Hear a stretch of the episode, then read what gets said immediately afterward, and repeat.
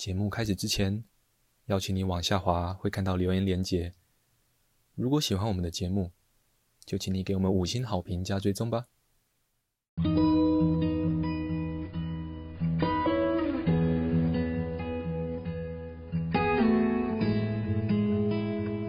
我们是华人正念检查中心，欢迎收听正念好给力。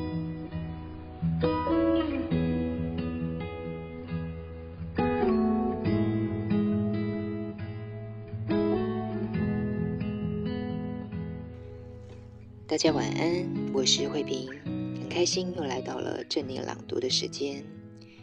今天想跟大家分享的文章是做日常琐事也要维持正念。这篇文章来自于卡巴金的《正念疗愈力》，译者是胡君梅。只要你可以命名或感觉到的事情，就可以在做的过程中维持正念。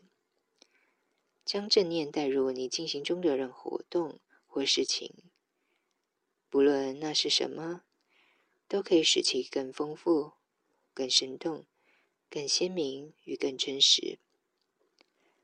某个程度而言，会更生动，是因为你的思考巨流在此时稍微退却，不再盘踞你与正在发生的事情之间。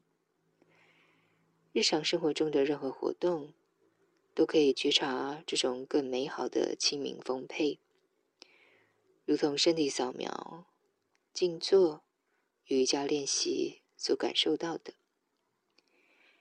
平时正式练习所下的功夫，会增强你随时与自我同在的能力。规律的练习，正念就会在日常生活中时时的自然涌现。你会发现自己更平静，也更少惯性反应。当你越来越熟悉如何将觉察带入当下，就会发现，觉察当下不但有可能，更是令人愉悦。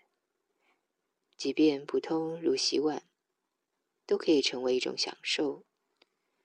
你会明白，原来你不用匆忙的把碗洗好。以便进行下一件更重要或更有趣的事情，因为你洗碗的每个瞬间都是你的人生。如果你的心已经飞往他处，而错过了现在，无形中你就在欺骗自己的人生了。因此，下次当你拿起锅子、杯子或盘子时，觉察身体正在进行的动作。如握着、搓揉、清洗等，觉察你在呼吸时气息的进出与心里的波动。当然，此方法也适用于整理餐桌，或是把洗好的碗筷收好。类似的方法可以运用到任何一件你正在进行的事情，不论这件事是一个人或跟别人一起完成。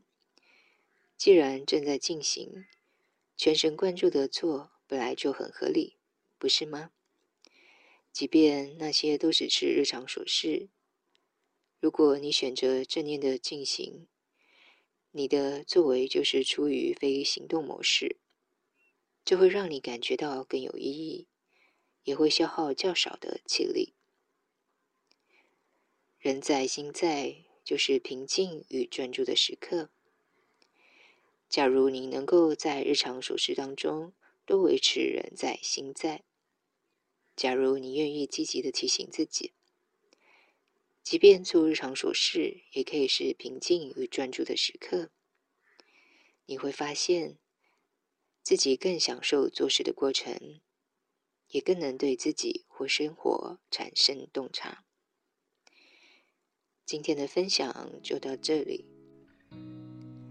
祝福大家有个美好的夜晚，晚安喽！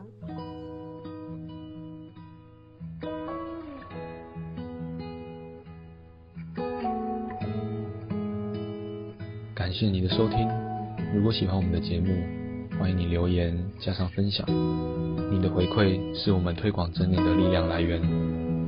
敬请期待下一次的精彩内容喽。